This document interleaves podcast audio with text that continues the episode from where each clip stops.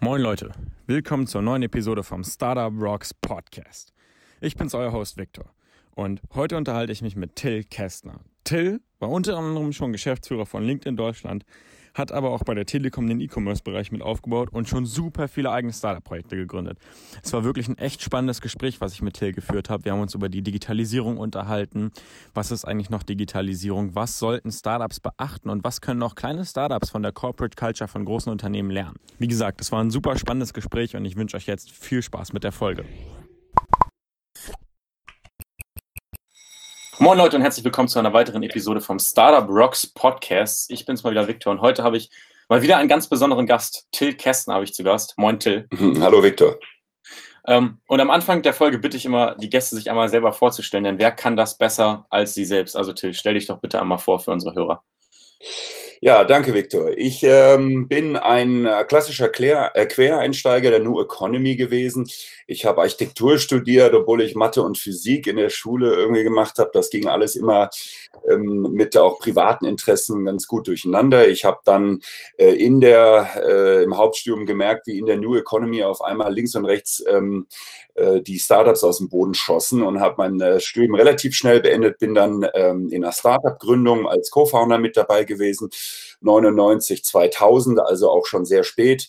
Nach dem Platzen der Blase habe ich dann als einer der, ich sag mal, früh digitalen in Deutschland E-Commerce äh, aufgebaut für die Telekom, erst in Deutschland, dann im internationalen äh, mit Tim Höttges und dem Nikesh Arora, der später bei Google war und jetzt bei Softbank.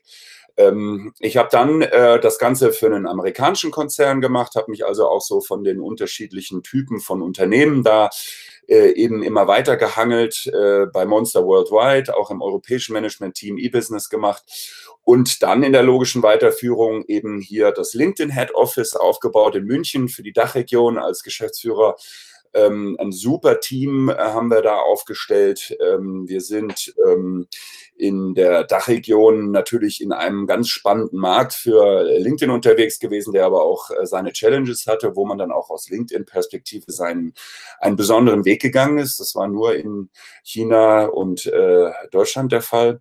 Und ich habe dann nach äh, LinkedIn den Plan verfolgt, eben wieder selber als Unternehmer tätig zu werden, habe ein Deep Tech Startup äh, mitgegründet, nachdem ich zwei Jahre eine Social Media und Digital äh, Strategieberatungsagentur geleitet habe, hier zwischen München München und, äh, München und Düsseldorf.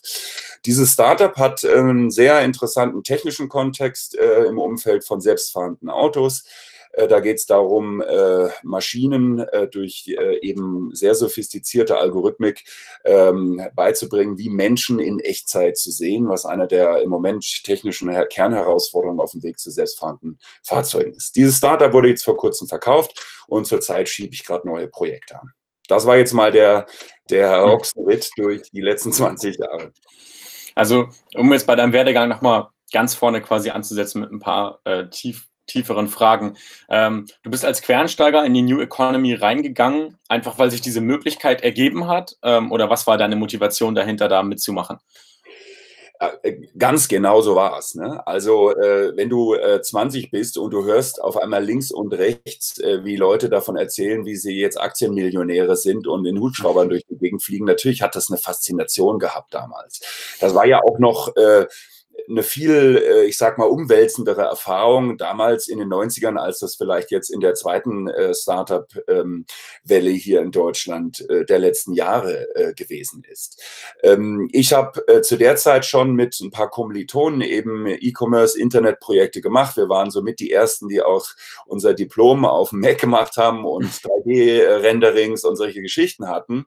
Das heißt, ähm, wir waren da auch relativ früh in der Kurve und haben dann eigentlich das, was wir in unseren Projekten in der Uni schon genutzt haben, in diese äh, New Economy, ähm, sagen wir mal, in diesen Wahnsinn mit eingebracht. Und ich war halt kurz aus der Uni raus, schon ein paar Wochen später als Mitgründer in einem Startup unterwegs, was letztendlich ähm, den ähm, Versuch gemacht hat, ein Vertical zu entwickeln für die Kultur- und Eventbranche ähm, in Kombination aus, einer, aus einem E-Commerce-Kern, in Kombination mit, einem, mit einer Community und also das war schon vom, wenn man Andresen und Horowitz äh, mhm. kennt und die Korrelation zwischen Startup-Erfolg und Timing, war das schon irgendwie so 15 Jahre off im Timing, definitiv.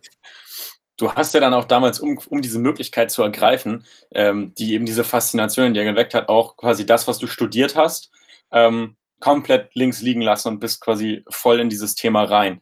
Ähm, war das damals eine schwierige Entscheidung für dich? Und was würdest du Leuten raten, die vielleicht gerade vor dieser Entscheidung stehen, die sich ihr Leben lang mit einer Sache beschäftigt haben, wo jetzt aber diese eine Möglichkeit kommt, wo sie denken, eigentlich wäre das echt cool, wenn ich das mache, das fasziniert mich voll. Was würdest du diesen Menschen raten, wenn sie diese Entscheidung jetzt gerade treffen müssen? Also das ist eine sehr schwierige Frage, weil ich äh, misstraue immer Menschen, die diese perfekten und einfachen Konzepte haben. Äh, jede Entscheidung dieser Art ist kontextuell, ist im Kontext der Persönlichkeit, des Umfelds der Persönlichkeit und der wirklichen Entscheidungsfaktoren außerhalb äh, zu sehen.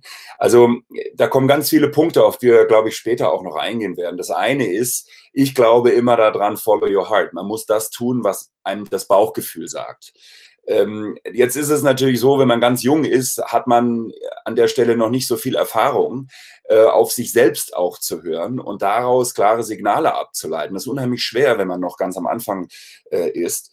Deswegen ist das ein Rat, der immer sehr leicht klingt, aber oft sehr schwer umzusetzen ist. Das Zweite ist, ich glaube, ähm, es gibt auch einen Dualismus zwischen diesem ein Ding sein ganzes Leben gemacht haben und eben opportunistisch ähm, Möglichkeiten beim Schopf gegriffen zu haben. Also ich war einer, der sich immer alle paar Jahre weiterentwickelt hat und aus dem, was er in seiner letzten Mission gemacht hat, logisch am Ende gesehen hat, was gibt es denn für Möglichkeiten, hier die nächste Mission äh, zu mhm. definieren und zu verfolgen. Andere haben 15 Jahre ein Ding gemacht und haben damit natürlich eine massive, einen massiven, ähm, wie soll ich sagen, ein Asset entwickelt, das natürlich nachher auch sehr viel wert ist. Und deswegen haben die, die 20 Jahre das Gleiche gemacht haben, das ist wie mit Beziehungen, nachher oft das Gefühl, sie haben was verpasst. Während die, die ähm, ganz viel gesprungen sind, später mal Zweifel haben und sagen, wo gehöre ich eigentlich hin? Äh, ich habe ja nirgendwo vielleicht die richtige Tiefe. Das sind eben alles Sachen, die immer ein Dualismus sind und man muss da seinen eigenen Weg finden.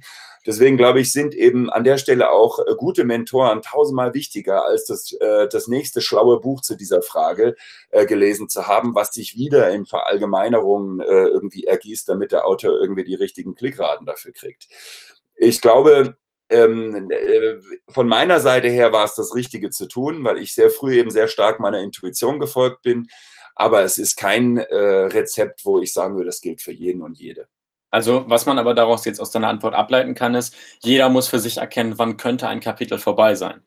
Ähm, also auch wenn man, auch, auch, auch wenn man sich entscheidet, vielleicht mache ich auch in diesem Buch noch weiter, man muss trotzdem wissen, wo könnten denn neue Optionen auftreten und wo muss, wo könnte das Kapitel vorbei sein, um zumindest sauber in das nächste Projekt überzugehen. Das, was du eben gesagt hast, du hast immer am Ende deiner Sachen geguckt, was kommt jetzt. Ja, also das ist, glaube ich, ähm, ein Thema, was ganz stark mit diesem eben angerissenen Aspekt von äh, Traue deiner Intuition zusammenhängt. Ne? Also ähm, da gibt es ganz viele Aspekte dazu. Der eine zum Beispiel ist ja, äh, die größte Lüge, im Recruiting, da hat mein ehemaliger Chef, Chef, Chef ja auch, glaube ich, ein ganzes Buch dazu geschrieben, ist ja, dass immer so getan wird, als ob, wenn man einen Arbeitsvertrag unterschreibt, das wie eine Ehe ist für den Rest des Lebens. Das ist ähm, ein ganz schwieriger Ansatz, der nachher auch die Zusammenarbeit sogar erschwert in verschiedenen Herausforderungen, die immer kommen. Ähm, auch die Motivation ist dadurch eigentlich nicht ideal aufgesetzt. Viel besser ist es, man definiert eine Mission, ein Ziel, was man erreichen will, in einer möglichst klar beschriebenen Zeit mit möglichst klar definierten Parametern, an denen man Erfolg misst. Und wenn man dann an der Stelle optimal aufgesetzt äh, gesetzt ist und auch, also Setup for Success und auch wirklich voll motiviert diese Mission zu erreichen versucht, dann ist das auch für den Arbeitgeber die perfekte äh, Konstellation, in der man dann gegen Ende, wenn man diese Mission fast erreicht hat, schon sehen kann, was ist denn die nächste passende Mission für diese Person. Und deswegen ist es, ähm, glaube ich, an der Stelle auch immer wichtig, dass man sich auf das wirklich auch fokussiert, was man gerade tut. Ähm, ich habe zum Beispiel nie ähm, einen Job gewählt ähm, mit einem strategischen Gedanken, was dann der nächste Career Move danach ist. Damit zerstöre ich mir eigentlich meine Motivationsgrundlage schon vom ersten Tag an. Das ist wie wenn ich eine Beziehung habe und glücklich bin, dann laufe ich draußen durch die Welt, habe Augen für meine Partnerin oder meinen Partner und freue mich über die Qualität der Beziehung. Und ich nehme gar nicht wahr, dass es da draußen tausend mögliche andere Partner geben könnte, sondern ich bin happy mit dieser Person. In dem Moment, wo ich mich von dieser Person trenne, nehme ich von einem Tag auf den nächsten wahr, guck mal, da sind ja ganz viele Menschen mit denen, die auch als Partner passen könnten. Einfach weil ich offen bin, etwas zu sehen, was vorher auch schon da war, aber was eben meinen jetzt veränderten Motivationen entspricht. Und genauso ist es auch im Berufsleben. Wenn ich happy bin in meiner Mission, dann arbeite ich voll motiviert da auf dieses Erfüllen der Motivation hin. In dem Moment, wo ich merke, irgendwas passt nicht, mache ich die Augen auf oder ich merke, ich habe die Mission erfüllt und ich brauche eine neue, dann mache ich die Augen auf und sehe die ganzen Opportunities, etwas anderes, etwas Neues, etwas Nächstes zu machen. Die waren vorher auch schon alle da. Nur man sieht sie halt in dem Moment, wo ähm, die Korrelation mit den eigenen Motivationen da ist. Das heißt, das ist jetzt dann auch vielleicht an Leute, die sagen, okay, so viele Möglichkeiten haben wir gar nicht. Die sollten einfach mal sich ein bisschen mehr, dann jetzt metaphorisch gesagt, anstrengen, die Augen aufzumachen und mal genauer zu gucken, wo könnten denn diese Opportunities überhaupt sein. Hast du ja dann auch gemacht mit deinem Studium. Du bist raus aus Thema 1 und bist voll in das E-Commerce-Thema rein, obwohl das vielleicht vorher gar nicht in, in deinem Bereich lag. Du, absolut. Ich meine, das Studium, dazu kam ich auch wie die Jungfrau zum Kinde. Ich habe, wie gesagt, in der Schule äh, mein Abitur mit m, theoretischer Physik und Mathematik bestritten, weil mein Onkel ein Professor an der äh, FU in Berlin war und mich schon mit 16 mit Büchern über Chaostheorie und äh, Relativitätstheorie gefüttert hat. Und dann habe ich mich irgendwie an der Abi-Party in eine wundervolle Frau äh, ver verknallt, die nach USA ging, um äh, Architektur zu studieren. Und so war die Idee geboren, Mensch, man könnte doch Architektur studieren. Und danach ähm, spannenderweise, äh, später jetzt, äh, habe ich ein Deep Tech Startup, was wirklich in den Top 10 in seinem technischen Bereich weltweit ähm, gelandet ist und hatte auch wieder größten Spaß daran, mich mit so total, ähm, sagen wir mal, fokussierten, hochintelligenten Forschern auseinanderzusetzen. Also ich glaube, dass das ähm, verschiedenen Dingen folgt. Zum einen, ähm, du bist als Mensch, da gibt es ja die sogenannte Lebenslaufforschung jetzt auch schon seit 20, also 15 Jahren, glaube ich, ungefähr. Äh, nee, länger. Ähm, du bist als Mensch fünf verschiedene Menschen in deinem Leben. Wenn du mir heute erzählen würdest, also wenn du das, was ich heute mache oder auch gemacht habe, dem Till von vor 20 Jahren erzählen würdest, der, der hätte dich ausgelacht wahrscheinlich. Ja? Und ähm, deswegen, man verändert sich, die, die, die Werte, das Wertekorsett entwickelt sich und dementsprechend ähm, verändert sich auch das, was für solche Entscheidungen aus meiner Sicht das Wichtigste ist, nämlich deine Motivation. Was will ich erreichen? Was will ich sein? Was will ich eigentlich? Und damit korrelieren solche Entscheidungen für welchen Job mache ich? Was für Partnerschaften gehe ich ein? mit was für Menschen umgebe ich mich. Und daraus dann wiederum entwickelt sich auch deine eigene Weiterentwicklung, weil du weißt ja, wie es ist. Äh, mhm. Du die fünf Menschen, mit denen du dich umgibst, ähm, so entwickelst du dich dann natürlich auch weiter. Auf jeden Fall. Lass uns jetzt ein bisschen zu sprechen kommen. Das hast du gerade schon sehr gut eingeleitet, quasi das Thema, dass man sich immer weiterentwickeln muss. Du hast dich ja dann nach, den, nach deiner Startup-Gründung am Ende der Dotcom-Blase, bist du ja dann in den E-Commerce Bereich reingegangen und hast dich quasi da, da rein hinein weiterentwickelt. Doch damals, als du in den E-Commerce-Bereich reingegangen bist, war E-Commerce ja noch gar kein Thema. Also wenn ich heute quasi ähm, als Jugendlicher aufwachse in Deutschland, ähm, ich kann ja E-Commerce studieren. Das ist ja ein Studiengang. Ich kann über E-Commerce äh, alles Mögliche lernen. Aber du warst ja in dem Bereich E-Commerce unterwegs, als, als man das noch nicht konnte. Ähm, das ist ja natürlich, wenn man das jetzt quasi ableitet für Startups, aber öfter so. Startups versuchen, neue Geschäftsfelder zu erschließen und sind in Bereichen unterwegs, wo sie vielleicht noch gar nicht so viel drüber wissen. Was hast du damals darüber gelernt, sich quasi ein neues Thema zu erschließen und was könnte man daraus ableiten, was man Startups mit auf den Weg geben kann, wenn die jetzt sich in neue Bereiche reinarbeiten? Das ist eine wirklich großartige Frage. Ähm, Zunächst war es völlig recht, als wir damals 1999 dieses Startup, und das war ja auch im E-Commerce äh, vom Geschäftsmodell auch verortet, als wir das gestartet haben, gab es noch nicht mal einen Studiengang. Der erste Studiengang für E-Commerce wurde meines Erachtens in der Frankfurter Goethe-Universität 2001 aufgesetzt. Ähm, also wenn ich mir angucke, was könnte man aus so einer Erfahrung in neue äh, Bereiche äh, aufzubrechen, ähm, heute Gründer mitgeben, dann äh, versuche ich, der da jetzt auch ein paar Jahre dabei ist, das Ganze immer so ein bisschen zu entzaubern. Ja, also ich halte äh, das, den ganzen Begriff Digitalisierung an vielen Stellen für fehlverwendet, unter anderem auch deswegen, weil es einfach nur eine neue Beschreibung für etwas ist, was schon ganz lange da ist. Ähm, du kannst solche Sachen, äh, die ich damals gemacht habe, die wir auch mit äh, dem letzten Deep Tech Startup gemacht haben, kannst du auch einfach mal Innovation nennen. Du kannst sie ähm, du kannst Aspekte dessen, was man da tut, kannst du äh, Change Management nennen. Du kannst es ähm, Influencing Skills nennen, was du da tust. Und äh, vor dem Hintergrund würde ich sagen, also wenn man in einem Bereich unterwegs ist, ähm, wo man neue Technologien oder viel wichtiger, neue Geschäftsmodelle, neue Value ähm, Propositions, das ist ja das Entscheidendere. Technologie ist immer nur ein ähm, Hilfsmittel, um etwas äh, zu erreichen. Wenn man solche Dinge äh, voranbringen möchte, äh, wenn man gerade in Deutschland sehr wichtiges Thema, die Adoption an der Stelle ähm, äh, unterstützen möchte, dann ist es aus meiner Sicht eben ähm, eine Herausforderung, die es auch schon vor Hunderten von Jahren gab, nämlich wie kann ich anderen Menschen erklären, dass etwas Neues gut ist, ohne dass ich das, woran die vorher geglaubt haben, automatisch schlecht mache. Das ist dieses Modell des What's in for you. Das ist, wenn man Influencing Skills trainiert, das ist das Modell des Bridging dass man eben nicht hingeht und sagt, wir sind die coolen Jungen, äh, wir sind die äh, disruptiven Denker, wir sind alle viel schlauer als ihr Doofen, äh, wir erklären euch jetzt mal, wie das geht. Ähm, dann stellt man sich automatisch selber ein Bein, weil erstens die ähm, äh, Silberrücken, die dann nachher die Kunden von diesem Startup werden sollen, vielleicht mal am Anfang keine Lust auf die Typen haben. Ja? Und äh, zweitens, weil man sich da selber auch ähm, sagen wir mal, ähm, Bandbreite nimmt, äh, in dem Potenzial, selber von Leuten, von anderen Leuten, die einen anderen Erfahrungshintergrund haben, zu lernen.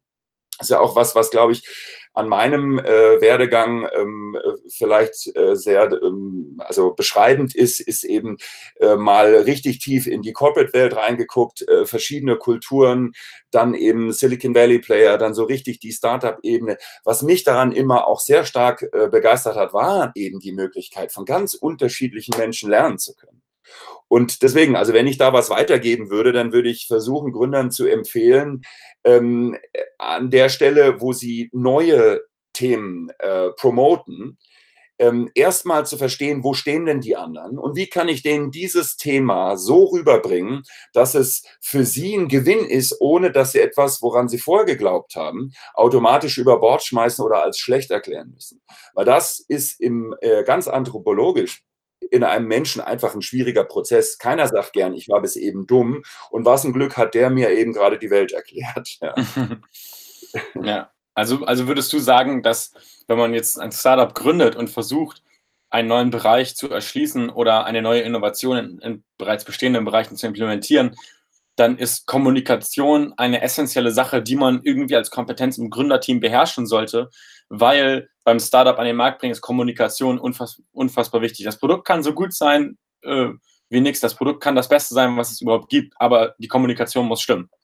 Absolut richtig, absolut richtig, ja. Also das ist auch was, ähm, jetzt ist Kommunikation sehr breit, äh, breiter Begriff, ne? aber es ist tatsächlich so, ähm, gerade wenn man jetzt mal auf den Tech-Bereich guckt, junge Tech-Gründer, die direkt aus der Uni kommen, denen fehlen natürlich viele Bereiche von Erfahrung in, wie ich ein Unternehmen aufbaue, aufstelle und wie ich vor allem ein Unternehmen kommerzialisiere. Also wie baue ich aus dem, was ich da gerade technisch entwickelt habe, mit einer, ich sag mal, mit einer Idee von einem Use Case, von einem womöglich noch irgendwie Value-Add, was kann dieses Ding denn nachher wirklich leisten? Dass man daraus einen Commercial Narrative entwickelt und sagt, wie kann ich das denn auch nachher in irgendeiner Form kommerzialisieren? Wie kann ich daraus ein Business machen? Und wenn ich das dann verstanden habe, wie kann ich dieses Business auch so kommunizieren, dass es die Menschen verstehen, dass sie da merken, wow, das äh, korrespondiert mit Motivationen, die ich habe. Oder wow, das löst Probleme, die ich in meinem Business habe. Oder wow, das hilft mir, äh, mein Geschäft vielleicht sogar neu zu erfinden und mich äh, zukunftssicher aufzustellen. Alle diese Themen, äh, alle diese Effekte passieren nur, wenn ich in der Lage bin, das so zu kommunizieren, dass die Leute es eben erstens verstehen, äh, und zweitens annehmen können und als Wert wahrnehmen können. Mhm. Lass uns an dieser Stelle dann gleich mal zwei Punkte verknüpfen, würde ich sagen. Ähm, du hast jetzt gesagt, Kommunikation ist ein breit gefasster Be Begriff, man muss es irgendwie besser auf den Punkt bringen. Das ist dann mhm. ja quasi, um es jetzt mal zusammenzufassen, die Unternehmensvision oder Mission. Die Wörter hast du ja eben auch schon so ein bisschen benutzt, die ein Unternehmen dann hat und auch nach draußen kommuniziert.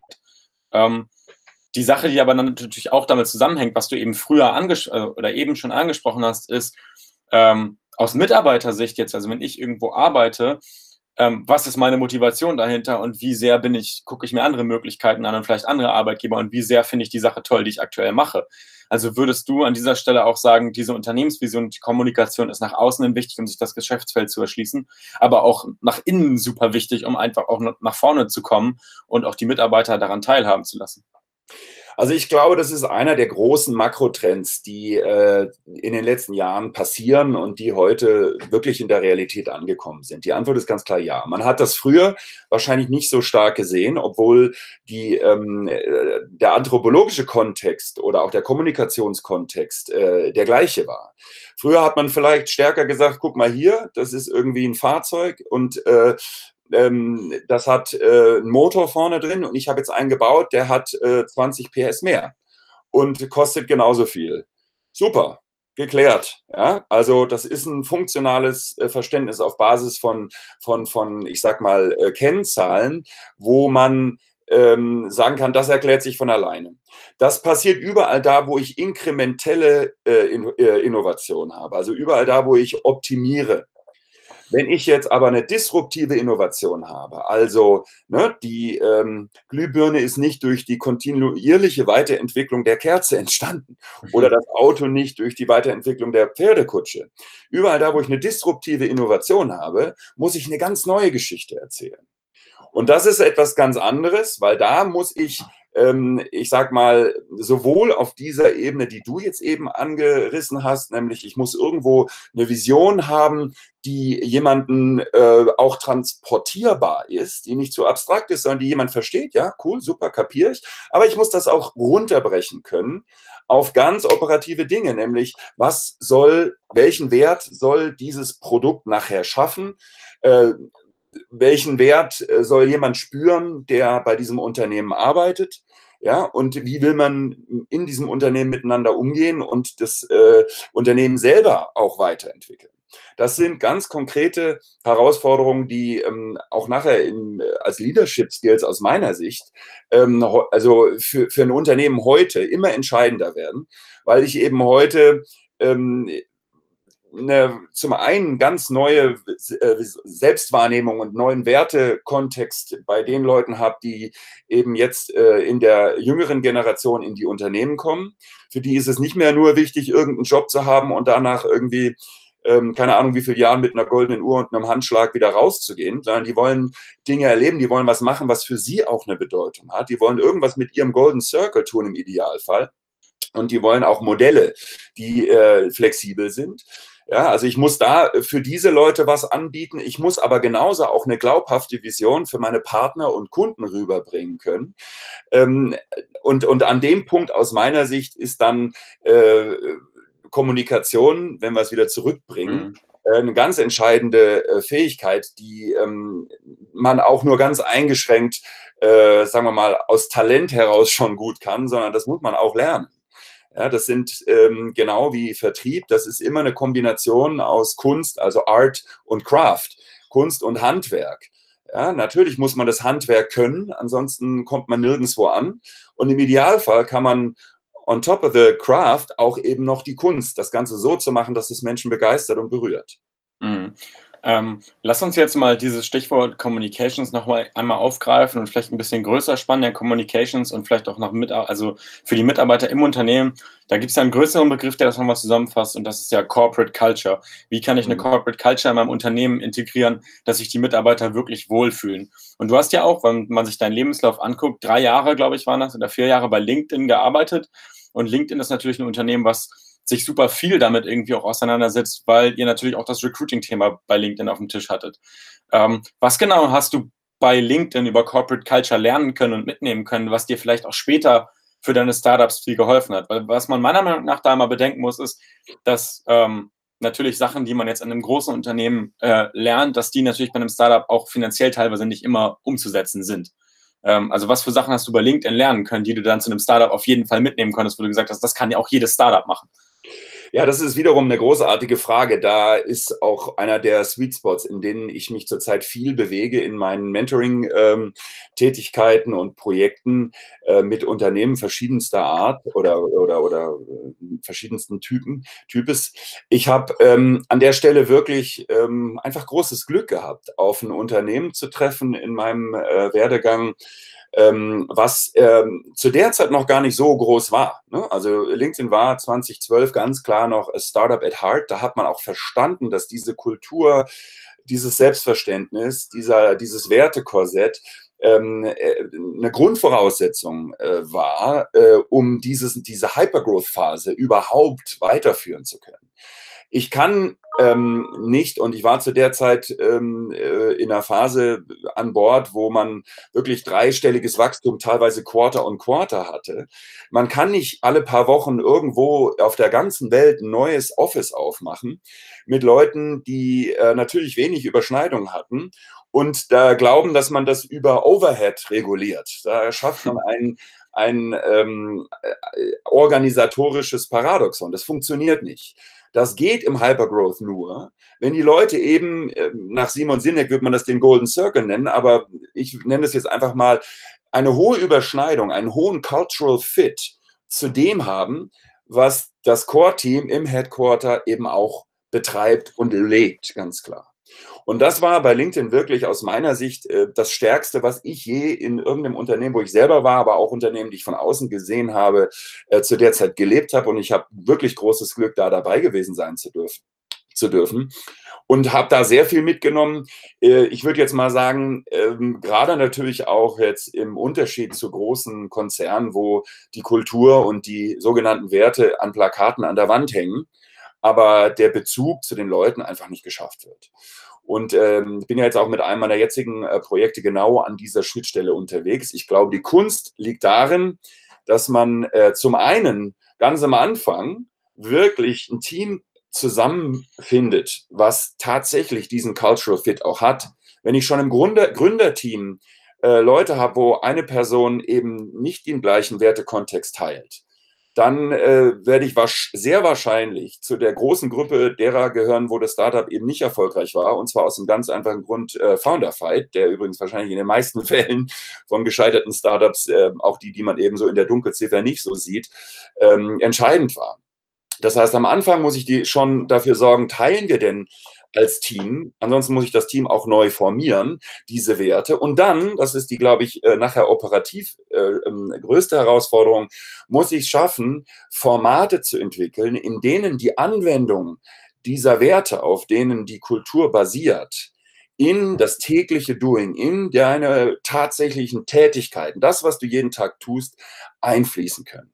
Was tue ich denn den mhm. ganzen Tag? Ich kommuniziere, ich treffe Entscheidungen, und ich äh, habe in irgendeiner Form, pflege ich Beziehungen zu Menschen. Also ich gehe mit Menschen um. Und diese Themen, die muss ich mit Formaten ähm, äh, anreichern, in denen Werte tatsächlich stattfinden. Also wir haben das bei LinkedIn wirklich ganz konkret auch trainiert, äh, immer wieder. Es ist wie ähm, Format, also es ist wie, sagen wir mal, Verhaltenstherapie, die man auch eben immer wieder trainieren muss wo man eine Awareness schaffen muss, wo man vor allem Platzhalter und Beispiele permanent als Geschichten, Storytelling in die gesamte, äh, ähm, in, in das gesamte Mitarbeiterinnenschaft äh, äh, kommunizieren muss, damit das eben immer wieder aufgefrischt wird und dass immer wieder diese Assoziation zwischen die Situation, in der ich gerade bin und den Beispielen, in, der, in denen das schon mal gelebt wurde, hergestellt werden können. Hm. Und das ist wirklich so, wenn ich sage, einer meiner wichtigsten Werte jetzt gerade bei einem Startup ist, äh, ist zum Beispiel unternehmerisch zu denken. So sich zu benehmen, als ob das ganze Ding mir gehören würde. Ja? Äh, wir haben das bei LinkedIn Act Like an Owner genannt. Ein extrem, eine für mich vielleicht mit der stärkste Wert überhaupt, gerade im Kontext unternehmerischen äh, Agierens oder von, von, von ähm, äh, sagen wir mal, Unternehmertum, Entrepreneurial ähm, Environments. Da ist das ein so starker Wert, den ich wirklich bei einer Entscheidung, wenn ich mit Leuten am Tisch sitze, ähm, anwenden kann. Ja?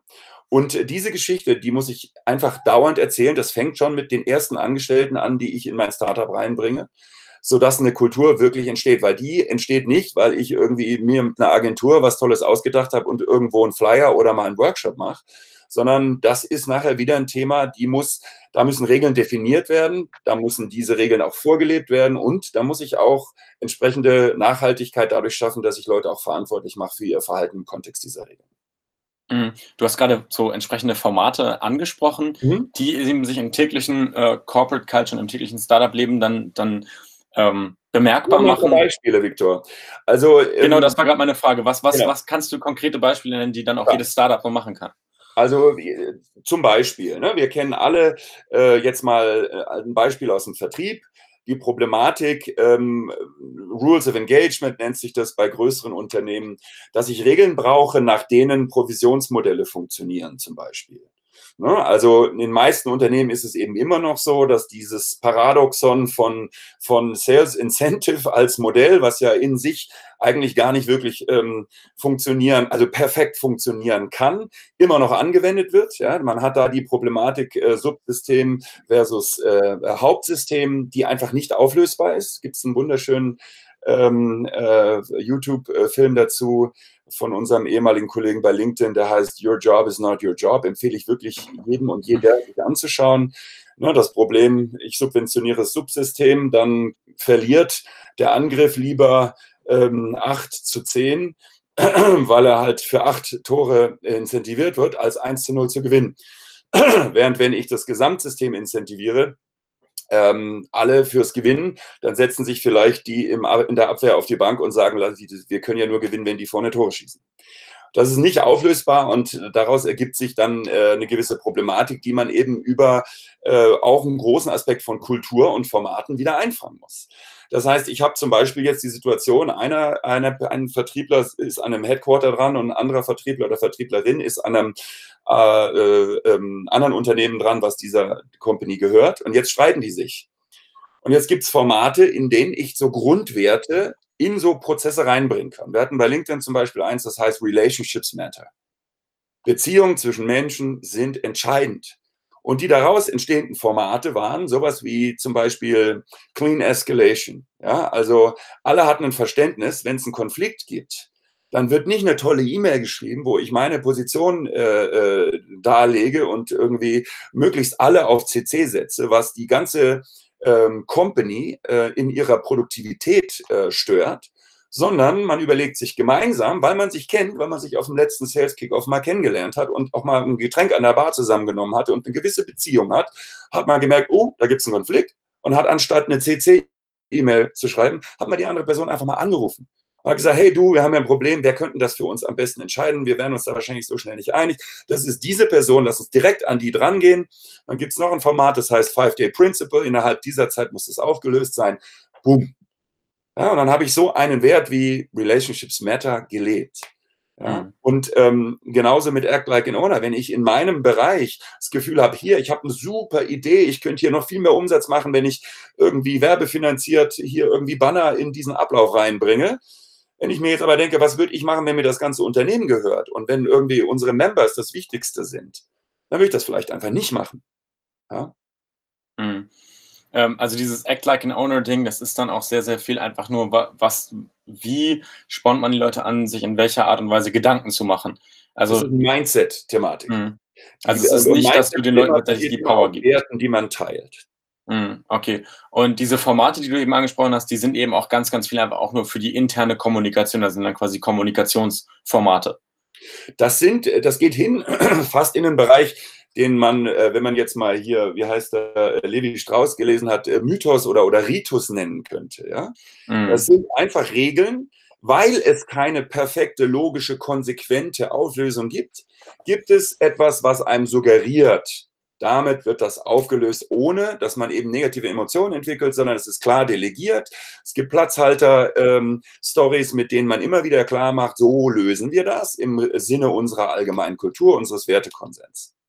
Mhm. Und dann finden die statt. Das ist wie wenn ich im, äh, ich war ja früher auch Profisportler, wenn ich eine Minute zu spät ins Training komme, pro Minute ein Euro, Trainer doppelt. Da wird überhaupt nicht hinterfragt. Zu spät ins Training ist Mist, weil nicht nur ich äh, äh, leider darunter, sondern die ganze Mannschaft, weil ich in der Position fehle. Also gibt es ein Format, was dieses, wir wollen alle da sein, unsere Zeit maximieren, im Sport halt regelt. Das ist jetzt ein sehr einfaches Beispiel, aber in der ähm, Logik und auch in dieser Einfachheit muss man es spielen. Weil diese ganzen Modelle, wo es auch wieder hunderte von Büchern dazu gibt, ähm, das sind alles schöne Sachen zum Lesen. Da denkt man, ja, Mensch, klingt total super und ist auch mega logisch, aber sie sind nicht anwendbar. In ganz vielen, mhm. äh, im, im Kontext ganz vieler Unternehmenssituationen. So einfach wie möglich dass es wirklich jede und jeder versteht und eben so, dass man es in den täglichen operativen Prozessen, Kommunikation, Entscheidungsfindung äh, und ähm, Beziehungspflege im Unternehmen einsetzen kann. Mhm. Lass uns dann jetzt, ähm, du hast ja, wie gesagt, dieses ganze Wissen, worüber wir jetzt auch gerade gesprochen haben, bei LinkedIn eben gesammelt. Doch du hast auch nach deiner Zeit in, sage ich mal, den größeren Corporates, du warst ja bei der Telekom, bei Monster, bei LinkedIn, das sind ja alles sehr coole Firmen. Und ich glaube, wenn man dann auch ähm, da sehr, sehr viel Freiheiten hat, coole Dinge zu machen, die du ja auch zum Beispiel bei LinkedIn dann hattest als Geschäftsführer vom Bereich Deutschland, Österreich, Schweiz, ähm, wie genau kann ich mir dann deinen Entscheidungsprozess vorstellen, dass du gesagt hast, okay, das ist jetzt hier für mich durch, ich fange jetzt nochmal was Eigenes an, ich gründe jetzt nochmal was Eigenes, weil, also ich kann mir vorstellen, wenn ich jetzt selber in der Situation wäre, dass ich keine Ahnung, Geschäftsführer von, von LinkedIn Deutschland wäre, dass ich mir vielleicht auch über solche Sachen gar nicht mehr so Gedanken machen würde, will ich jetzt nochmal was Eigenes gründen, sondern dass ich, also ich meine, du hast dich ja auch sehr, sehr wohl in deiner Position da gefühlt, oder nicht? Wie genau kam die Entscheidung, dass du da nochmal was Eigenes gründen wolltest? Also ich glaube, äh, man muss das so sehen, äh, das, was wir vorhin ähm, kurz äh, hatten mit der Weiterentwicklung, die man selber vollzieht. Genau dasselbe, äh, genau demselben Prinzip unterliegt, je, unterliegt jede Firma. Das ist etwas, womit gerade Gründerinnen und Gründer ähm, äh, konfrontiert sind, dass sich das Unternehmen in seiner Qualität, aber auch in seiner Art und Weise, wie es ähm, äh, operiert, teilweise in Monatsschritten komplett verändert. Und die Herausforderung auch an die Leute, die dieses Unternehmen führen, sich damit radikal, fundamental verändern. Ähm, das geht so weit, dass man sich als Gründer wirklich Gedanken machen muss, an welchem Punkt übergebe ich auch, weil das Unternehmen sich weiterentwickelt hat, an Leute, die vielleicht ein anderes Profil haben. Also ich persönlich zum Beispiel, es gibt ähm, einen ganz äh, interessanten Typen, der so im HR-Umfeld viele Bücher geschrieben hat, auch im Recruiting-Umfeld. Ich bin ihm auch mal auf einer Konferenz von LinkedIn begegnet. Super spannender Typ, Lou Adler. Der hat unterschiedliche Typen kategorisiert und hat gesagt, es gibt ähm, so eine klassische Entwicklungskurve eines Unternehmens, die ist unten erstmal ganz flat und, äh, und zittert. Das ist so die Gründerphase. Da braucht man Leute, die, die wirklich einfach ihre Prokrastination äh, äh, ähm, äh, in den Griff kriegen, die tatsächlich den ersten Schritt machen, weil das ist nach wie vor immer noch das Allerschwierigste für alle. Äh, jede Person denkt immer, ja, Startup, klar könnte ich das. Aber es geht nicht darum, ob ich könnte, sondern ob ich bereit bin, den ersten Schritt zu machen. Das ist immer die, schon fast die größte Hürde. Das ist auch im Persönlichkeitsentwicklungsbereich so. Das heißt, ich habe am Anfang diese Kurve, da braucht es diese Gründertypen. Ja, und dann kommt eine Phase, wo ich ein erstes Modell habe, das kann sich nachher auch noch mal ein paar Mal ändern. Aber das Ding muss dann aufgebaut werden. Da muss ich jetzt anfangen, etwas aufzubauen. Dann kommen die sogenannten Builder Guys. Und dann habe ich irgendwann was, was stabil ist, was ich dann äh, verwalten muss und optimieren muss, aber nicht mehr äh, alle zwei Monate komplett verändere, vielleicht sogar das Geschäftsmodell pivote und was weiß ich, sondern da brauche ich dann Manager. Leute, die mhm. gut sind da drin, Sachen zu optimieren. Das sind drei komplett unterschiedliche Persönlichkeitsprofile. Ich bin jetzt so jemand, der in diesen mittleren Teil Bilder gut reinpasst. Ja? Ich war selber nie die Person, die ganz alleine losmarschiert ist und gegründet hat. Ich sage so, jetzt hier, ich habe die Vision, sondern ich habe immer erkannt, wow, da ist was, die Idee hat Riesenpotenzial, habe mich dann mit da drauf gesetzt und habe dann mitgegründet und habe diesen Bilderpart gemacht. Und habe aber immer an dem Punkt, wo es nichts mehr zu bilden gab, ja, wenn das Dach auf dem Haus war, habe ich dann an die Hausverwalter übergeben. Und dementsprechend muss man sich eben auch immer angucken, äh, um zu dem zurückzukommen, was ich ganz am Anfang, was wir ganz am Anfang hatten, mit der Mission. Welche Mission im Unternehmen, äh, in welcher Mission kann ich denn den größten Mehrwert ins Unternehmen einbringen? Und wenn ich irgendwann merke, ich bin an einem Punkt, wo es jetzt einen Verwalter braucht, ich bin aber ein Bilder, dann passiert ganz klar für mich etwas, wo ich werde nicht mehr so motiviert sein wie früher. Und ich werde werd damit auch nicht mehr so einen hohen Mehrwert einbringen können für das Unternehmen wie vorher. Und das war auch das, was ich vorhin meinte. Da sollte man sich dann treffen und sollte überlegen, wie sieht dann die nächste Mission aus. Und ein gutes Unternehmen, eine gute Führungskraft stellt das als offene Frage. und sagt nicht, die nächste Mission muss logischerweise hier sein, sondern die nächste Mission kann auch außerhalb dieses Unternehmens sein. Und weißt du was, ich helfe dir da auch noch. Ich rufe jemanden an, ich kenne da jemanden, da wärst du jetzt perfekt in deiner nächsten Mission. Hm. Das heißt, man muss quasi auch als Unternehmer selber erkennen, wann die eigene Zeit quasi vorbei ist und wann es ein anderes Profil jetzt in der Spitze erfordert.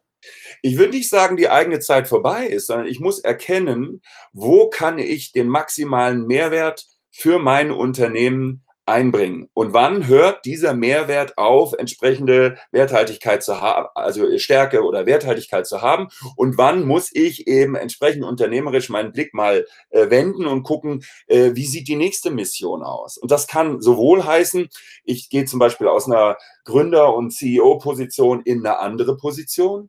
Ähm, es kann heißen, äh, keine Ahnung, ich gehe in den Beirat, Aufsichtsrat und, und, und, äh, und, und hire eine CEO oder einen CEO. Es kann aber auch heißen, ich übergebe das und ähm, mache meine nächste, mein Next Play. Ja, das kann mhm. eine nächste Gründung sein, aber auch was ganz anderes. Vielleicht bin ich auch selber an einem Punkt, wo ich durch den ganzen Wahnsinn des Gründens gar nicht mehr will. Vielleicht mache ich dann weiter als jemand, äh, der oder die ihre oder seine Erfahrung dann versucht, noch stärker zu skalieren und tut das im Bereich von Mentoring, Beratung, Aufsichtsratmandaten, wie auch immer. Es ist eine stetige Entwicklung. Deswegen ist es aus meiner Sicht eben so wichtig, dass man mit sich selbst im Austausch ist und seinen Intuitionen vertraut. Wo bin ich äh, eigentlich richtig aufgehoben? Was fühlt sich gut an? Denn wenn man zu stark in den kognitiven Modellen verharrt, ähm, äh, kommt man nicht weit. Mhm. Und du selber hattest dann ja am, quasi am Ende dieser ganzen Corporate-Zeit für dich so einen Moment, wo du gesagt hast, okay, ich will jetzt nochmal gründen und nochmal neue Unternehmen aufbauen. Ähm, wie genau hast du quasi die Bereiche ausgewählt, in den und den Bereichen baue ich jetzt meine Unternehmen auf? Weil das ist natürlich auch immer so ein, so ein Riesenthema. Es gibt Leute, die haben richtig Motivation zu gründen und die haben vielleicht auch die Power dazu und machen auch, wollen auch vielleicht diesen ersten Step machen, aber die haben dann einfach nicht das Thema. Die sagen, ich will irgendwas gründen, aber was, was, was gründe ich denn jetzt? Wie hast du damals für dich, also du hast ja auch nicht nur ein Startup äh, gegründet, sondern auch noch nach der Zeit bei LinkedIn mehrere. Wie hast du für dich quasi diese Bereiche gefunden und ähm, was könnte man jetzt auch, wenn es jetzt vielleicht nicht die, eine einfache, simple Lösung ist, die das Geheimrezept ist, aber was könnte man vielleicht so als Hinweis Leuten mit auf den Weg geben? Mhm. Wie können die ihren Bereich finden? Weil das ist ja auch eine ja. echt große Thematik. Ja, absolut. Ich bin das beste Beispiel dafür. Ne? Ich hatte nie so diese Vision, ich will mal Astronaut werden. Ich wollte auch kein Physiker werden. Das hat sich einfach ergeben, weil ich halt das in der Schule gemacht habe. Und wie man sieht, habe ich es dann ja auch nicht gemacht. Ja. Äh, aber später wiedergekommen. Und ähm, also vor dem Hintergrund ist äh, es, glaube ich, ähm, tatsächlich so, entweder ich habe eine Idee, die ich irgendwo stabilisiert habe, etwas, was mich wirklich antreibt. Es gibt Leute, die wollen einfach Architektin oder Architekt werden und die verfolgen dieses Ziel und die lieben ihre eigene Vision und die sind da wirklich ähm, äh, auch, auch Firmen drin und verfolgen dann diesen Weg. Ähm, das, ist das, das ist das eine Szenario. Ich habe aber bemerkt, dass das eher in den selteneren Fällen passiert. Ja? Ich habe mal, als ich beim Monster Marketingleiter war, gab es eine Kampagne aus den USA, die drehte sich um Dream Job.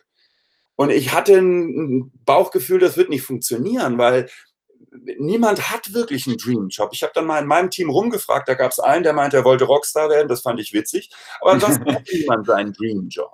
Und es ist ja auch faktisch so, ich kann mir meinen Dream-Job nicht suchen, da gibt es mittlerweile wirklich sehr viele, sehr aussagekräftige und gut recherchierte Studien, sondern ich muss ihn mir bauen. Die Leute, die heute sagen, ich habe meinen Dream-Job, ich mache meinen Dream-Job, die haben den aufgebaut und zwar im Durchschnitt über anderthalb Jahre. Ich brauche im Durchschnitt anderthalb Jahre, bis ich in einem Job richtig gut bin und richtig motiviert, intrinsisch motiviert sein kann, dadurch, das ist der stärkste Treiber für intrinsische Motivation schon nach Sprenger, dadurch, dass ich auch wirklich Impact generiere, dass ich was bewegen kann. Und dafür brauche ich eine gewisse Zeit. Das heißt, meinen Dreamjob, den baue ich mir. Und vor dem Hintergrund ist es natürlich dann noch mal schwieriger zu sagen, in welche Richtung soll ich denn jetzt gehen? Und ähm, ich glaube, wenn man da jemanden hat, der heute oder eine Person, die sagt, ich möchte unbedingt ein Startup gründen, dann würde ich erstmal diese Person ähm, ähm, fragen, was ist denn der, der Treiber dahinter? Was sind denn deine Motivationen, die du wirklich hast, die dich zu diesem Schluss kommen lassen, ich möchte jetzt ein Startup gründen? Und dann, äh, glaube ich, ähm, kann man in so einem Gespräch an die tatsächlichen Motivationen rankommen und kann versuchen, schlüssige Entscheidungswege zu finden für Menschen, was sie denn dann wirklich tun sollten. Und letztendlich ist es aus meiner Sicht, um dann auch noch mal eine kleine Reprise zu etwas, was wir vorhin gesagt hatten, zu machen, die Opportunities sind immer da. Die sind mhm. immer da. Ja? Egal für was, die sind immer da. Man sieht sie bloß nicht immer. Und erst wenn ich verstehe, was mich antreibt, wenn ich ein Gefühl dafür entwickle, was ich will, und das ist eben viel mehr meine Intuition, als dass es ein kognitiver Prozess ist. Die Leute, die glauben, die machen das hier, sind aus meiner Sicht aus dem, auf dem Holzweg. Ja, die werden ganz oft ähm, an Punkte kommen, wo es nicht weitergeht. Ich muss Wege finden, mit mir selbst in Austausch zu gehen, zu schauen, was fühlt sich richtig an? Was treibt mich an? Was, was äh, sind die Sachen, wo, wo in mir Energie entsteht, wo ich eine Resonanz habe auf Themen, auf Menschen? Und dann kann ich auch, wenn ich eben noch keine Klarheit habe, was das sein wird, kann ich mich umschauen und kann diesen Spuren folgen. Nehmen wir mal das Beispiel, was ich zuletzt gesagt habe, Menschen. Wenn ich mich umgucke, ich werde in meinem Netzwerk Leute finden, die mich begeistern. Und wo ganz intuitiv dieses Bauchgefühl herkommt, ich will so sein wie die. Und die meisten Leute, die heute sagen, ich will ein Startup gründen, aber noch nicht wissen was, die tun das wahrscheinlich, weil sie Leute kennen, wo sie sagen, ich will so sein wie die. Ja, ich meine, das ist ein ganz logischer anthropologischer Prozess in jedem Menschen. Jeder Mensch lernt von seinen Eltern, von Leuten im Umfeld und möchte dann irgendwann mal so sein wie irgendjemand. Und wenn ich das verstanden habe, dann kann ich diesen Leuten folgen, auch wenn die in ganz unterschiedlichen Startups oder in unterschiedlichen Industrien, unterschiedlichen Rollen arbeiten. Und dann kommt wieder dieser Effekt des You are the five people you surround yourself with. Wenn ich mich in diesen Sphären bewege, passieren Prozesse, die auch nur ganz eingeschränkt kognitiv sind, dann werden diese Opportunities für mich immer klarer. Genauso habe ich es auch gemacht. Ich war, ich kam bei LinkedIn raus in die Agentur und habe die ganz bewusst ausgesucht. Ich hatte auch ein anderes Angebot. Das war auch C-Level für ein äh, Münchner Startup, was damals der Deutschen Post gehört. Und ich habe mich bewusst für die Agentur entschieden, weil ich gesagt habe, das ist die richtige Plattform, auf der mir der Weg ähm, viel leichter fallen wird, in, dieses, äh, in diese Situation zu kommen, wo mir die Opportunity begegnen wird. Und es ist genauso gekommen. Genau nach den zwei Jahren, die ich mit meinem Partner vereinbart hatte, kam diese Opportunity und ich habe sie gesehen und es hat gepasst und wir haben es gemacht. Perfekt. Also, wenn ich jetzt, meine nächste Frage wäre jetzt gewesen, du machst super viele Projekte. Was mhm. treibt dich persönlich dahinter an? Also, ich meine, man braucht ja auch ein gewisses Level an Energy, um so viele Sachen immer noch mit, sage ich mal, dem gleichen Feuer durchzuziehen. Aber die Frage hast du ja jetzt auch schon quasi schon so ein bisschen mit beantwortet, ähm, dass der Impact, den du irgendwo haben kannst, dich natürlich dann auch viel antreibt, schätze ich jetzt mal, oder nicht? Auch die Frage, wenn man ganz genau ist, muss man wieder ähm, differenzieren zwischen äh, auch, auch Lebensphasen. Ganz am Anfang äh, sind mir ganz andere Dinge wichtig als vielleicht jetzt in meinem Alter. Also mir ist heute wichtig, Dinge zu tun, die für mich eine Bedeutung haben wo ich das Gefühl habe, ich verschwende keine Zeit einfach nur, um Rechnungen zu bezahlen. Sondern ich möchte ähm, Sachen machen, wo ich das Gefühl habe, ich tue was, was mir entspricht, mir und meiner Natur entspricht, wo ich einen Impact habe, der ähm, für mich tatsächlich eine, eine fühlbare Bedeutung hat. Und dafür bin ich auch absolut bereit, äh, auf Lebensstandards zu verzichten. Mir ist heute Geld viel weniger wichtig, als es früher war. Aber früher ist es vielleicht für einen jungen Menschen super wichtig zu sagen, ich möchte richtig Geld verdienen, ich möchte Unternehmer sein, ich möchte nicht einfach nur irgendwie immer äh, hier meine Zeit verbringen für ein Gehalt, sondern ich möchte selber was aufbauen und möchte davon auch maximal partizipieren. Das ist total nachvollziehbar. Und es ist auch nicht gut oder schlecht oder richtig oder falsch. Ne, deswegen treiben Leute in unterschiedlichen Lebensphasen, aber auch mit unterschiedlichen Charaktereigenschaften unterschiedliche Dinge an.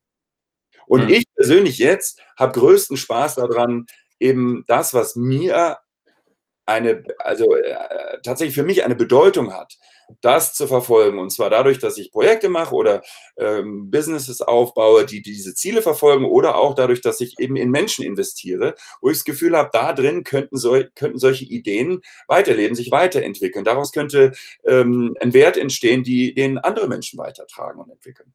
Mhm. Wir hatten gestern, ähm, das muss ich jetzt noch einmal ganz kurz quasi für alle Hörer erwähnen, wir hatten gestern ja schon mal gesprochen und du meintest, dass du ähm, auch vor allem in letzter Zeit dir selber, für dich selber ein ganz neues Bild entwickelt hast, wo quasi die Magie passiert, where the magic happens. Mhm. Ähm, würdest du dann auch sagen, dass quasi, oder könntest du das auch nochmal für alle Hörer kurz umreißen und könntest du auch nochmal sagen, ähm, oder mir die Frage beantworten, das heißt, die Sachen, die quasi für dich jetzt große Bedeutung haben, sind dann auch viel in diesem Bereich? Also ähm, ich würde dir da tendenziell recht geben, ja. Also ich glaube, ich darf als einer, der ganz früh in Deutschland schon digital und technische disruptive Themen ähm, vorangetrieben hat. Ich darf schon sagen, ähm, dass Technologie an sich, ja, deswegen finde ich auch mal den Begriff Tech-Startup schwierig, Technologie an sich ist ein, ist ein Werkzeug, das ist ein Mittel, um etwas zu realisieren. Es ist kein Selbstzweck. Und äh, wir haben jetzt eine Phase hinter uns, wo äh, unter dem Überbegriff digital und äh, vielen anderen ähm, Begriffen ähm, Technologien zu einem Selbstzweck erklärt worden sind. Äh, ich kann mich noch erinnern, als die äh, T-Mobile, ähm, als ich da noch dabei war, mal versucht hat, den 3G-Standard in Marketingkampagnen umzusetzen. Ja, ähm, das ist einfach nur eine Technologie. Und wenn ich sage, ich mache jetzt äh, UMTS, dann denken alle dieser Szenen, äh, ja und?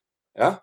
Das Ergebnis war eine Kissenschlacht mit Magenta-Kissen. Da sieht man, wie schwachsinnig das ist. Anstatt den Leuten zu erklären, ich kann jetzt Bilder äh, teilen über ein mobiles Internet, ich kann, ich kriege Zugriff auf Informationen, die ich in echten Use Cases wirklich für mich werthaltig nutzen kann. Alles das, was digital kann, ne? Convenience, Access to Information, Access to Connection of People, diese Sachen, das kann digital.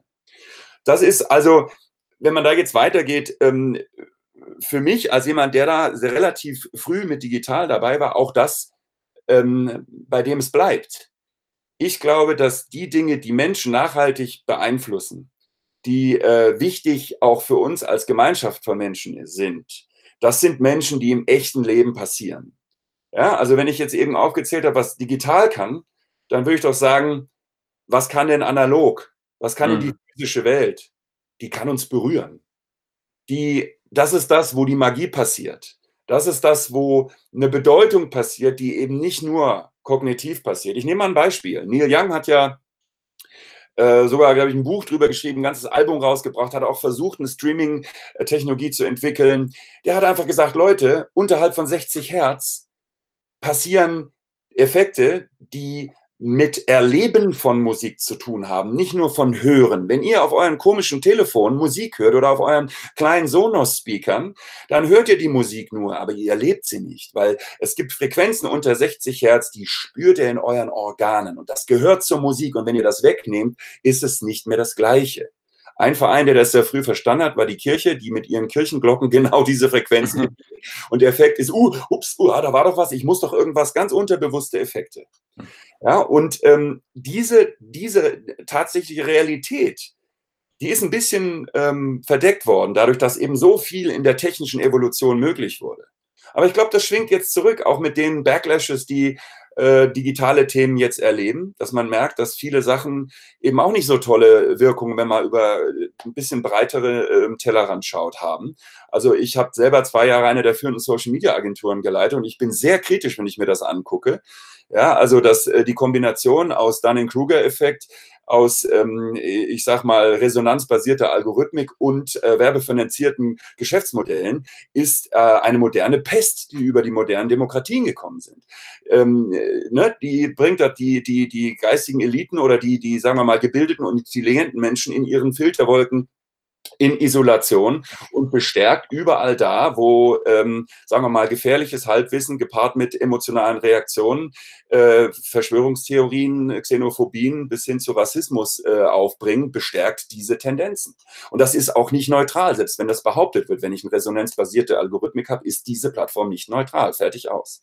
Mhm. Das heißt, an der Stelle, ähm, denke ich, lernen auch alle gerade, dass man äh, viele Themen, die mit diesem äh, Glauben an hier Technik ist das Einzige, was zählt, einherkommen, ähm, gar nicht so äh, positiv sind äh, und dass man das wieder zusammenbringen muss mit der anthropologischen Weiterentwicklung. Meine Nutzung äh, von Technik müssen irgendwie einhergehen mit meinen ganz echten menschlichen anthropologischen Realitäten. Und da gibt es so viele Themen, die jetzt wieder cool werden. Dass Leute wieder ein Ladengeschäft aufmachen, weil sie etwas anders machen, wo ähm, der McKinsey-Berater vor zehn Jahren noch gesagt hat, das ist tot, äh, Hardware ist tot, das ist tot, ist alles tot, es zählt jetzt nur noch digital und SaaS und äh, schieß mich tot. Komischerweise sind diese Themen jetzt tot. Und äh, jetzt ist das neue Steckenpferd, was weiß ich, Deep Tech und äh, Mineralien schürfen auf Kometen. Ja, aber mhm. die tatsächliche Realität, in der wir alle leben, die erleben wir doch auch gerade jetzt in dieser interessanten Zeit, in der sich so viele Dinge äh, verändert haben, ganz real. Und das ist was, wo ich sagen kann, äh, für mich, äh, in diesen Bereichen fasziniert es mich, auch da wieder mit äh, neuen Ideen ähm, äh, Leute zu inspirieren, auch wenn das vielleicht nicht the latest Tech Shit ist, ähm, sondern vielleicht einfach ähm, eine neue Art, Dinge zu erleben, die wir schon kennen, die aber auch immer wieder eine Bedeutung für uns haben. Ich hoffe, das war nicht zu äh, verschwurbelt. Ist auch nicht so einfach, so eine Thematik rüberzubringen, glaube ich. Mhm. Ja, auf jeden Fall, da hast, du, da hast du definitiv recht. Das heißt, du würdest sagen, was auf jeden Fall, um das jetzt nochmal so ein bisschen einfacher mhm. quasi zusammenzufassen und ein bisschen prägnanter, du würdest sagen, dass Technologie vielleicht in den letzten Jahren manchmal zu viel wurde und, und aus dieser Werkzeugrolle so ein bisschen äh, raus ist, was dann auch so ein bisschen so einen negativen äh, Effekt hatte. Und jetzt langsam merken wir, Technologie ist wirklich eigentlich nur ein Werkzeug, mit dem wir ganz andere coole Sachen erreichen können. Schau dir doch mal an, äh, welche Dominanz dein Smartphone für dich äh, jetzt hat. Ne? Äh, du wirst gezwungen, Dinge durch diese Mensch-Maschine-Schnittstelle zu konsumieren, die da gar nicht reinpassen. Kunst, Fotografie. Nicht umsonst ist Instagram so erfolgreich, weil sie es schaffen, mit einem Trick, nämlich über jedes Foto, was jede und jeder schießt, eben den Filter drüber laufen zu lassen. Das ist so ein bisschen wie, oh cool, das sieht irgendwie ein bisschen aus wie Polaroid, aber die, viele Leute schnallen das gar nicht. Ja, dass die Bilder irgendwie alle so ein bisschen wie Anführungsstriche Kunst, Anführungsstrich, aussehen und dass ihnen so irgendwie dadurch äh, leicht gemacht wird, das irgendwie als etwas Besonderes, als irgendwie so eine Art abstrahierte Form von Fotografie äh, wahrzunehmen. Das ist aber fake. Echte Fotografie hängt mit einem gewissen Format irgendwo und ich nehme die wahr mit allen meinen Sinnen. Ja, ich habe eine ganz andere Auseinandersetzung damit, als es auf einem Smartphone-Screen ähm, möglich ist. Noch dazu ist der 16 zu 9 ausgelegt und ähm, in der Kunst gibt es halt nur relativ wenig Dinge, die in 16 zu 9 überhaupt existieren. Mhm. Und dasselbe mit der Musik, das Beispiel, was ich eben verwendet habe. Die Leute sind einfach müde, alles, was es in ihrer analogen Realität gibt, in dem digitalen Zwilling durch den Smartphone-Schirm erleben zu müssen das ist, entspricht nicht den Kategorien. Ich möchte wieder Kunst erleben und möchte nach Hause gehen und denken, boah, das hat jetzt meine Weltsicht gerade mal komplett verändert. Auch ein Kinofilm, da kann ich rausgehen und kann denken, das hat gerade meine, mein Leben verändert. Oder ein Gespräch mit Menschen. Oder ein Konzert. Ja, oder was, keine Ahnung, irgendein, irgendwas, was mich total berührt hat. Das kann auch irgendwie ein ganz tolles ähm, äh, Abendessen gewesen sein in einer Umgebung, wo ich ähm, das, was ich bisher immer gemacht habe, mal hinterfrage und mal anders gemacht habe. Alle diese Dinge, äh, die, die kriege ich halt nicht durch ein Smartphone-Screen durchgedrückt. Funktioniert. Mhm. Das heißt, auch für Startups, die jetzt vielleicht gerade in dieser Ideenfindungsphase sind, kann man das natürlich dann aber auch ableiten, dass sich Startups mal wieder auf so einer Seite quasi mit so einer Perspektive Gedanken äh, über diverse Dinge machen. Wie können wir Sachen wieder ins Analoge zurückholen? Ich meine, ein Startup muss ja auch nicht immer ein Digital-Startup sein. Es gibt ja auch analoge Startups, sage ich mal. Ja, da muss ich, da würde ich jetzt ganz gerne nochmal einhaken. Ich möchte nicht falsch verstanden werden. Das ist ja mhm. immer, das geht immer sehr schnell. Ich habe nicht gesagt, Leute, macht jetzt irgendwie äh, unbedingt alle nur noch einen Blumenladen auf ähm, und lasst mal digital digital sein. Was ich äh, vorschlage ist, ähm, äh, ganz klar das, also einen eklektizistischen Ansatz zu wählen und zu sagen, was ist denn für den Bereich, wo ich Menschen berühren möchte, wo ich deren Leben verbessern möchte, die perfekte Technologie? Und was muss in diesem Geschäftsmodell, in dieser, äh, in diesem mit dieser Produktidee, in dieser Mehrwertidee, aber auch auf der physischen analogen Seite und auf der menschlichen, auf der emotionalen Seite passieren? Das muss ich zusammenkriegen. Und natürlich ist wird Technologie immer weiter sich entwickeln, auch immer einen entscheidenderen Teil daran, äh, daran haben. Aber ich darf es nicht darauf reduzieren. Das mhm. ist der, der, Ausdruck, den ich versucht habe zu finden. Ne? Also nicht Leute äh, hier digitales Scheiße, auf keinen Fall. Aber digital ist nicht alles. Ja? Mhm. Äh, Technologie alleine berührt den Menschen nicht. Ihr müsst Sachen machen, die den Menschen berühren und nutzt dafür die perfekte Technologie, die verfügbar wird, baut auf tolle neue Technologie, die da kommt am Horizont, alles richtig. Aber vergesst nicht, dass die Magie und dass die Emotion, die nachher Leute dazu bringt, sich für etwas zu begeistern, in der echten Welt stattfinden. Das heißt, ich formuliere es einmal um, das heißt, man sollte sich vielleicht mehr Gedanken über mögliche Synergien zwischen digital und der echten Welt machen, anstatt nur über einen Bereich quasi sehr dogmatisch. Wir, Deutschen, wir sind, wir kommen aus unserer äh, Kultur sehr stark aus dem, in, aus dem Ingenieurswesen. Äh, die Leute haben sich bei allen großen Produkten, die hier in Deutschland entstanden sind, sehr, sehr äh, viel ähm, Gedanken gemacht, welche Technologie ist perfekt bis heute, um das perfekte Auto zu bauen zum Beispiel oder irgendwelche anderen Dinge. Natürlich, das ist immer entscheidend zu wissen, wie setze ich Technologie richtig ein. Aber wenn ich eben denke, nur weil jetzt ähm, äh, hier irgendwo eine, eine neue Form äh, gefunden ist, wie ich algorithmisch irgendetwas erreichen kann, habe ich daraus schon ein, ein Businessmodell oder ein, ein, Mehrwertversprechen entwickelt. Das kann zu kurz gesprungen sein. Deswegen, ich finde es immer viel wichtiger, erstmal ein Verständnis dafür zu haben, äh, wie verändert das denn unsere Welt oder das Leben von Menschen?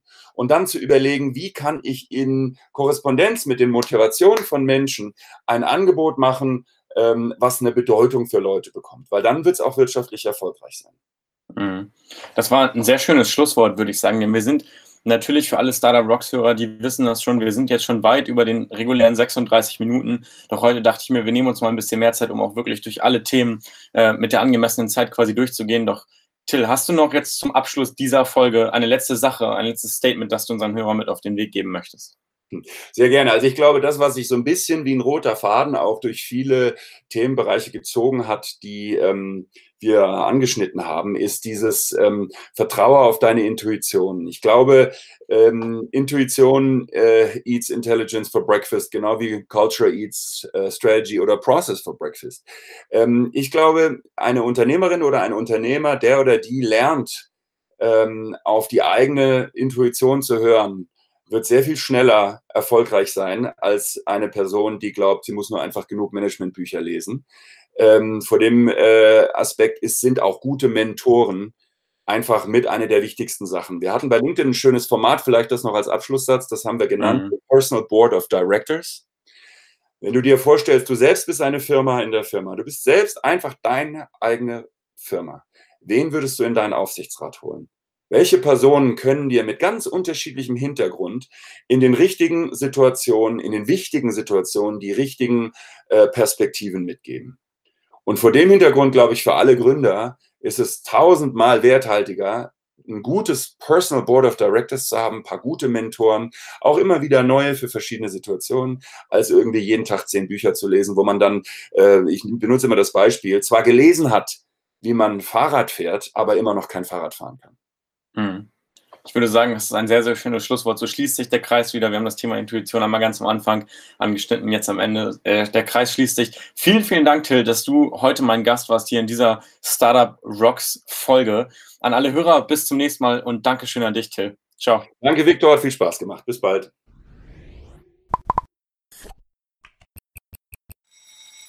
So, das war es leider schon wieder mit dieser Episode vom Startup Rocks Podcast.